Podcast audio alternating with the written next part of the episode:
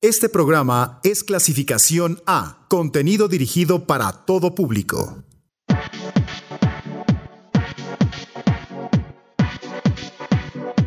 Esto es Aldaba. Abre la puerta a la vinculación.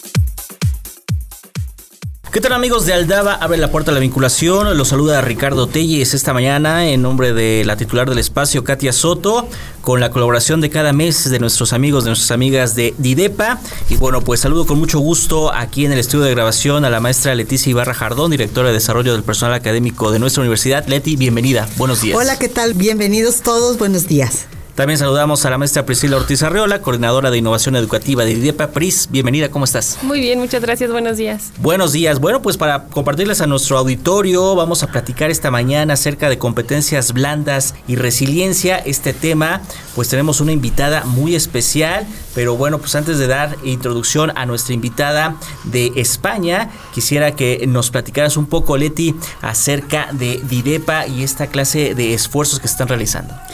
Bueno, mira, eh, ya habíamos estado platicando en ocasiones anteriores al respecto de las competencias blandas que estamos bueno, es nuestra meta para este 2020 el poder enfocarnos en cursos de capacitación que ayuden a desarrollar en los profesores competencias blandas. ¿Por qué? Porque mm, fíjate que preparando la información para esta entrevista del día de hoy, leí un artículo de la UNAM eh, que hacía una pregunta muy interesante. Decía, todos hemos tenido algún profesor que nos ha motivado y que ha hecho cambiar nuestra percepción de las cosas o quizás ha orientado nuestro interés hacia alguna área del conocimiento. Y justamente es porque estos, eh, estos profesores tienen alguna de esas competencias blandas desarrolladas. ¿Por qué llamarlas competencias blandas? Bueno, porque pues los psicólogos sabemos que en un inicio había mucha, se le daba mucha importancia a las competencias que tenían que ver con la inteligencia, pero después de los estudios de Garner se entiende que todos los seres humanos tenemos otro tipo de competencias que nos ayuda a ser exitosos, entendiendo por éxito esa posibilidad de lograr aquello para lo cual uno este o ha soñado o ha proyectado para su vida. Y bueno, fíjate que leí un, un artículo de una doctora de la UNAM eh, Benilde García, que decía que las competencias que muestra el docente en el aula son contagiosas, me encantó ese término. Dice, ya que pueden tener efectos profundos en las emociones que experimentan los estudiantes, lo cual sucede tanto con las emociones positivas como con las negativas. Entonces, mira, sobre texto de que este, la maestra Priscila estuvo en la Ibero en días pasados, em, en una capacitación con la maestra Ana Forés, es que la hemos invitado el día de hoy, porque ha escrito varios libros, entre ellos eh, con el tema de resiliencia, y consideramos muy importante empezar a abordar estos temas de competencias blandas con expertos, y es por eso que está ahí ya con nosotros el día de hoy. Muy bien, pues eh, Pris, por favor, eh, compártenos un poco acerca del currículum de la doctora Ana Forés. Gracias. Pues ella es doctora en Filosofía y Ciencias de la Educación y licenciada en Pedagogía por la Universidad de Barcelona. Su sueño es mejorar la educación, por lo que se dedica a todo lo que contribuya a ello, como lo es la resiliencia y neurodidáctica, entre otros temas. Es profesora del Departamento de Didáctica y Organización Educativa de la Universidad de Barcelona. Durante 16 años fue profesora de la Universidad Ramón Llull en Educación y Trabajo Social y también ha sido consultora de la Universidad Oberta de Cataluña. Es miembro del Grupo de Investigación Consolidado de Entornos y Materiales para el Aprendizaje y del Grupo Consolidado de Innovación Indagat, que es un grupo de innovación docente para favorecer la indagación. Además, también ha sido codirectora de la revista Reire, de Innovación e Investigación Educativa. Una frase significativa para ella es Todo está por hacer y todo es posible, de Miquel, Martí y Paul. Muy bien, pues eh, saludamos con mucho gusto hasta España a la doctora Ana Forés. Doctora, muy, muchas gracias por estos minutos para el auditorio de Uniradio. Y bueno, pues quisiéramos arrancar preguntándole, ¿cómo define usted, doctora, las competencias blandas y socioemocionales? Hola, Eh, las competencias blandas las podríamos definir justamente como aquellas competencias que nos hacen ser más humanos, porque al final yo no sé si le pondría el nombre de blando, aunque se las ha nombrado así, ¿no? En sí estamos hablando de, pues eso, del optimismo, del sentido común, del sentido del humor, ¿no? La capacidad de colaborar, de negociar, ¿no? O esa buena comunicación, ¿no? Aquello que nos ayuda ¿no? Eh, a, ser más humanos, a abrirnos a la sociedad, ¿no? También se les llama eso, ¿no? Las habilidades sociales, ¿no? ¿Cuáles competencias blandas considera que deben desarrollar los docentes para responder a los requerimientos de la educación del siglo XXI? Bueno, eh, muchas de ellas eh, ya les hemos nombrado, ¿no? El trabajo en equipo sería básica, el pensamiento crítico, ¿no? el ser creativo, la flexibilidad o la capacidad ¿no? de adaptarse a las nuevas situaciones, ¿no? Eh, esa empatía y esa asertividad ¿no? para relacionarse con la gente, esa sociabilidad, esa resiliencia, ¿no? esa perseverancia, ¿no? Son competencias que evidentemente como docentes tenemos que saber desarrollar con nuestros chicos y nuestras chicas. Doctora, usted ha escrito un libro relativo a la resiliencia. ¿Cómo la define? La resiliencia la definimos como la capacidad de generar oportunidades, ¿no? O sea, va más allá de, de crecer ante la adversidad, que es como definíamos en nuestro primer libro hace 10 años, sino de cómo podemos crear futuro ¿no? y generar oportunidades allá donde parece que no las haya. ¿no? Por tanto, la resiliencia es básica para nuestros chicos nuestras chicas, ¿no? que tienen que enfrentarse a ese mundo incierto y no hay mejor manera que, que teniendo esa capacidad para generar futuro. Bien, ¿y cómo se puede desarrollar la resiliencia, doctora? Para desarrollar la resiliencia eh, hay muchos factores que están influyendo, ¿no? Entonces, eh, y tiene mucho que ver también con las competencias blandas que acabamos de mencionar. Eh, evidentemente, ¿no? Pues todo ese trabajo en red, ¿no? Nos puede ayudar a tener más, más ideas, ¿no? Ese sentido del humor que nos ayuda a desdramatizar y a coger perspectiva. Eh, esa capacidad también de introspección, de analizar eh, cómo somos individualmente o como grupo y tener esas herramientas también para decidir eh, qué queremos hacer, ¿no? Esa autoestima, esa creatividad, ¿no? O sea que hay muchos elementos que podemos trabajar en el aula que están influyendo en ser o poder ser más resilientes. ¿Cómo pueden crear los docentes un clima emocional favorable para que los alumnos creen procesos resilientes? Claro, para poder desarrollar ¿no? ese clima favorable en el aula para trabajar la resiliencia, eh, claro, eh, pasaría por crear un vínculo seguro, ¿no? Que los chicos y las chicas se sientan confiados, ¿no? Crear esa confianza de que podemos sostener pues sus dolores, ¿no? sus miedos, sus preocupaciones y podamos atenderlos eh, tal y como son, sin juzgar, sin, ¿no? sino aceptándolos tal como son. De acuerdo con su experiencia, doctora, ¿cuáles son las habilidades cognitivas que sustentan la resiliencia? Bueno, la resiliencia, claro, tiene un, tiene un entramado complejo, ¿no? Eh, Boris Cyrulnik habla de la, resiliencia como ese tejer, ¿no? De, estar cosiendo un tejido, ¿no? De, tejer vida. Em, entonces, detrás mm, hay muchas de las cosas que ya hemos ido nombrando, ¿no? Como, como esa introspección, ¿no? Y esa mirada profunda hacia uno mismo, ya sea colectivamente o individualmente, ¿no? Y, ese tomar la decisión, por tanto también la, perseverancia de qué queremos, ¿no? Y de trabajar duramente por ello. Usted ha mencionado en otros foros sobre la importancia de generar en clase tareas que requieren la cooperación, así también el hecho de invertir tiempo para hacer vínculos. ¿Podría mencionar alguna estrategia para cada uno de estos eh, cometidos? Para crear cooperación y vínculo en el aula, bueno, de estrategia seguro que los maestros y maestras tienen mil recursos que utilizan cada día, ¿no?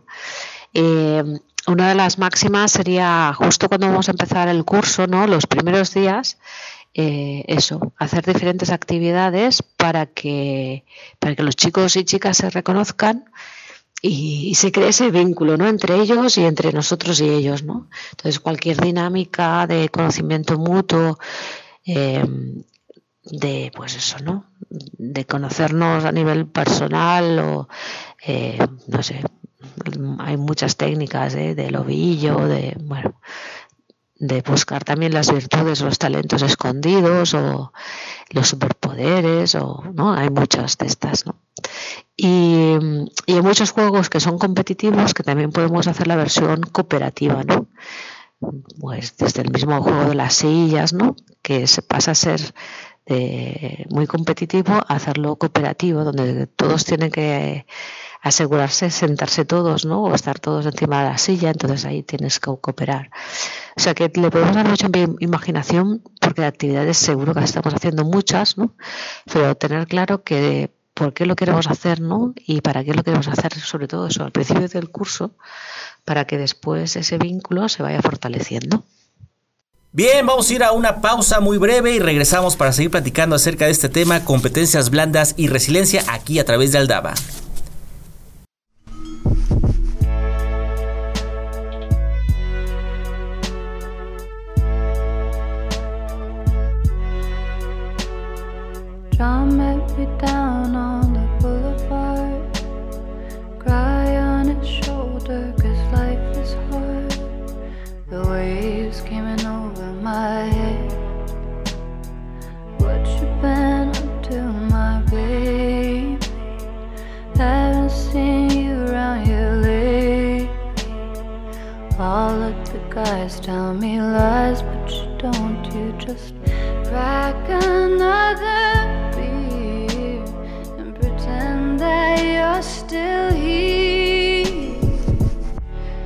Is how to disappear.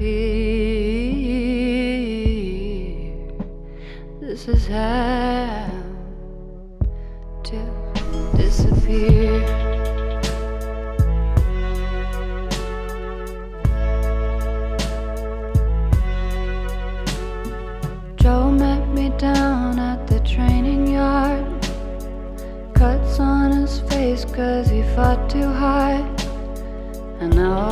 over his head. But I love that man like nobody can. He moves mountains and pounds them to ground again. I watch the guys getting high as they fight for the things that they hold dear To forget the things they fear. This is how to disappear. This is how to disappear.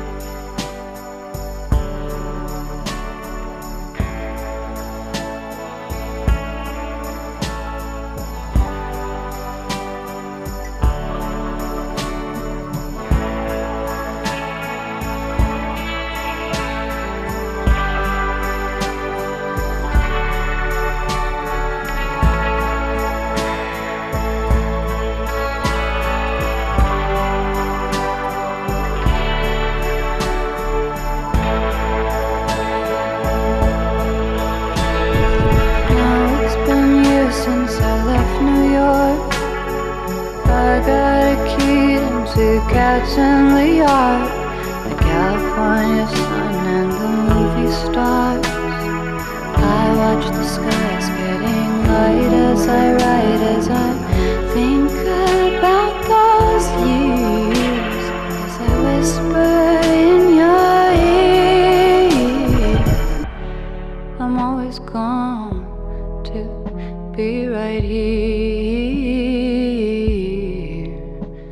no one's going hmm, anywhere.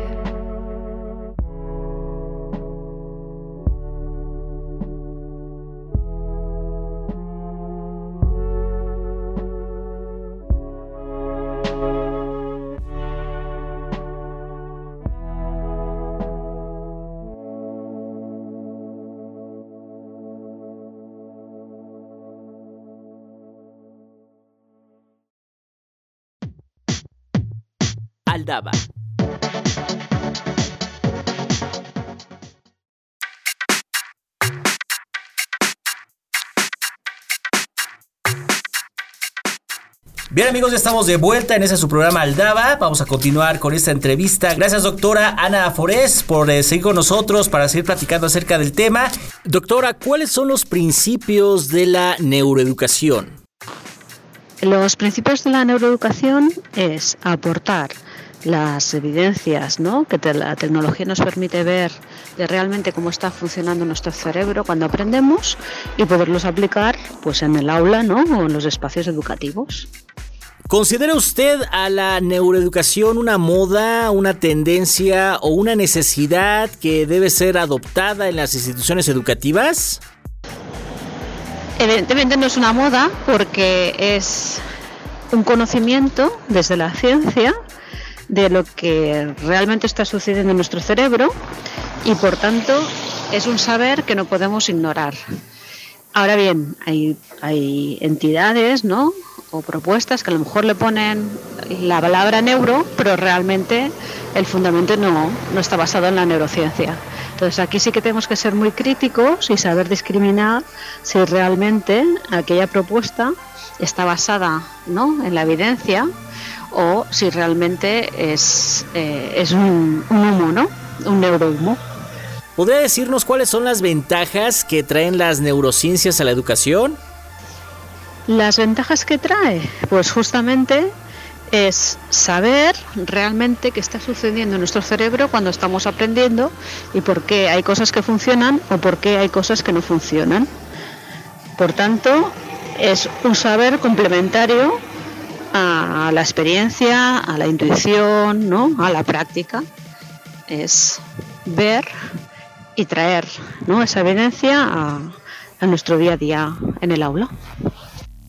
Por favor, ¿podría hablarnos de la importancia del aprendizaje colaborativo y del aprendizaje basado en problemas? Nuestro cerebro es un cerebro social y por tanto lo que le gusta es aprender en comunidad. Que esto no es nada nuevo porque esto ya lo sabíamos de los grandes referentes de la psicología y de la pedagogía. Entonces, no todo el mundo tampoco, ¿eh? porque también hay personas muy eh, introspectivas que trabajar en, colaborativo no, no, es lo que más le guste. Entonces lo que tenemos que hacer es trabajar eh, con planteamientos ¿no? más de grupo, pero también con planteamientos a veces ¿no? de espacios más personales, ¿no? ir jugando con diferentes formatos. Todo aprendizaje que sea situado, que sea próximo al estudiante, será mucho más motivador, ¿no? Todo aquello que para ellos es más cercano les estimula más para aprender. Entonces, el, por ejemplo, el aprendizaje basado en problemas, ¿no? si esos son problemas reales o realistas, hace que los estudiantes ¿no? les guste más enfrentarse a ellos ¿no? como, como retos o desafíos. ¿Podremos hablar de la importancia, doctora, de la actitud activa para la adquisición del conocimiento? Sí si yo estudiante no soy el protagonista del aprendizaje, ¿no? si yo me siento como el que elijo qué aprender o me hago las preguntas para el aprendizaje, eso es mucho más motivador y estimulante ¿no? que un actor pasivo ¿no? que solamente recibe o solamente escucha. Y para finalizar, doctora, ¿dónde la puede encontrar nuestra audiencia? Bueno, pues nada, nos podemos seguir escuchando, leyendo y viendo, pues desde la Wikipedia que hay una entrada a, mi blog arafores.wordpress.com o en las redes eh, estamos todos ya conectados. Bueno, mucha suerte y buen trabajo.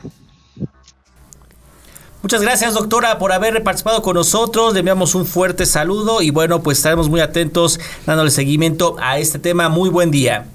Y bueno, pues ahí está esta entrevista con la doctora Ana Forés. Y bueno, pues tenemos también actividades, Leti, actividades en los próximos meses por parte de DIDEPA. Bueno, pues mira, fin, estamos este, recientemente terminando nuestros cursos intersemestrales Eh, tuvimos durante este intersemestre de en el mes de enero 286 cursos que organizamos en todo el Estado de México y nuestra sede de IDEPA. Y queremos hacer saber a nuestro auditorio que vamos a continuar trabajando, pero en esta ocasión también con eh, el tema de competencias blandas, pero con temas que nuestro señor rector nos ha pedido poner pues un énfasis muy importante. Tenemos la tarea de capacitar tutores, orientadores y docentes en un programa que nosotros hemos llamado Educar para Transformar. Y eh, dentro de este programa tenemos tres temas principales que son nociones básicas de educación para la paz, prevención de la violencia contra niñas y mujeres, e igualdad de género. Entonces, bueno, queremos compartirles que ya hemos estado trabajando las temáticas con especialistas, serán cursos que estarán en la plataforma Seduca y pronto, muy pronto, en el mes de marzo, estaremos comenzando con los cursos para tutores orientadores y pues estamos muy, muy entusiasmados con este nuevo proyecto. Muy bien, pues como siempre, mucho trabajo por parte de los amigos, las amigas de Didepa. Y bueno, pues para aquellas personas interesadas en participar en las actividades de esta dirección, ¿dónde los encuentran? Pues estamos ubicados eh, en la calle Rafael M. Hidalgo, número 403, atrás de Prepa 1.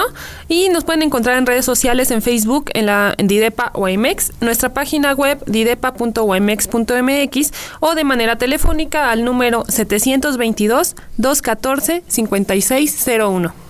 Perfecto, pues eh, como siempre, muchas gracias Leti por estos minutos, Pris, por compartirnos esta información y bueno, como siempre, bien recibidos en este espacio. Muchísimas gracias siempre. Gracias, excelente. A ustedes también, gracias por habernos acompañado. La próxima ocasión estaremos de nueva cuenta con ustedes aquí en su programa Aldaba, abre la puerta de la vinculación a nombre de Katia Soto, la titular de este espacio. Se despide su amigo Ricardo Telles. Recuerden a través de redes sociales nos encuentran como arroba aldaba 997. Gracias y hasta la próxima.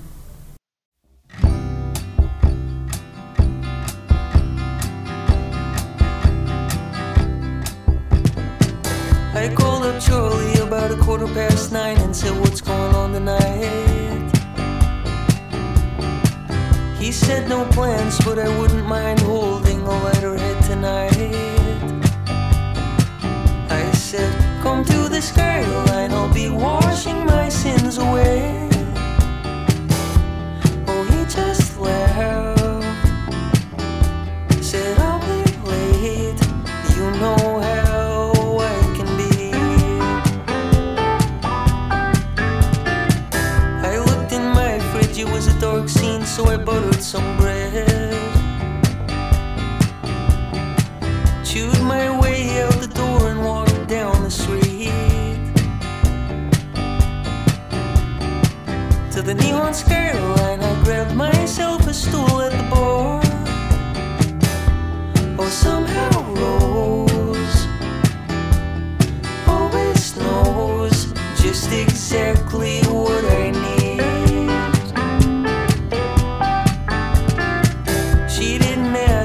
Just opened a cold can and set it down in front of me.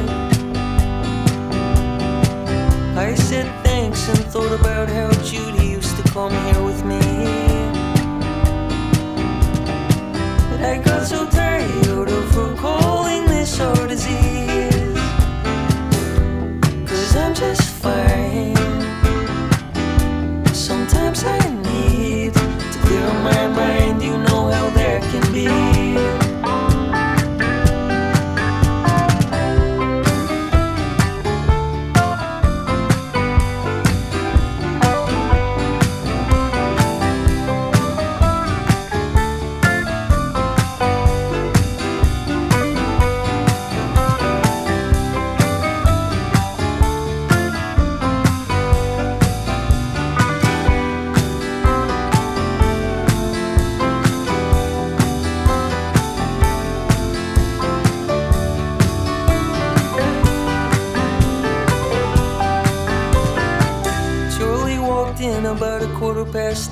I said, Greetings, old man.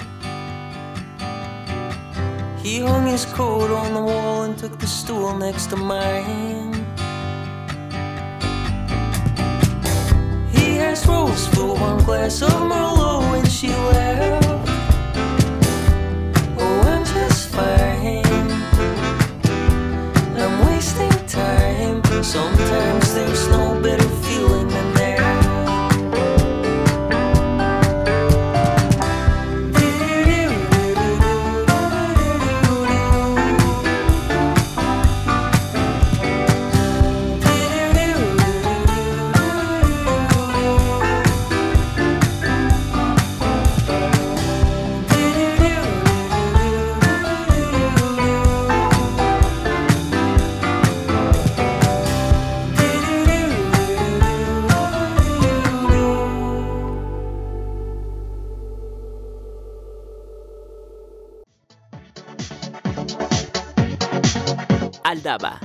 Abre la puerta a la vinculación.